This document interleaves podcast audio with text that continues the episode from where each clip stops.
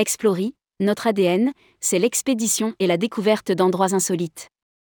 Entretien avec Corinne Renard, directrice des ventes Explory, sur le Ditex.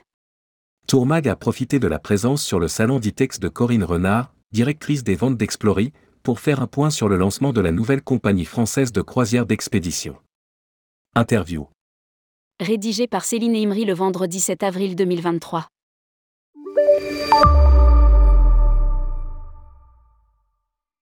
La première croisière d'Explory, la nouvelle compagnie française de croisière d'expédition, débutera le 23 décembre 2023 à travers les fjords chiliens et la Patagonie, entre Valparaiso et Ushuaia, en présence de Jean-Yves Le Drian.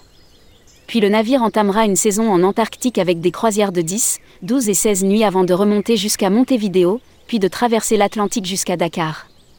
À bord de ce petit bateau destiné à accueillir 144 passagers, 120 sur les zones polaires, avec ses 72 cabines, le service se fera uniquement en français pour attirer une clientèle francophone.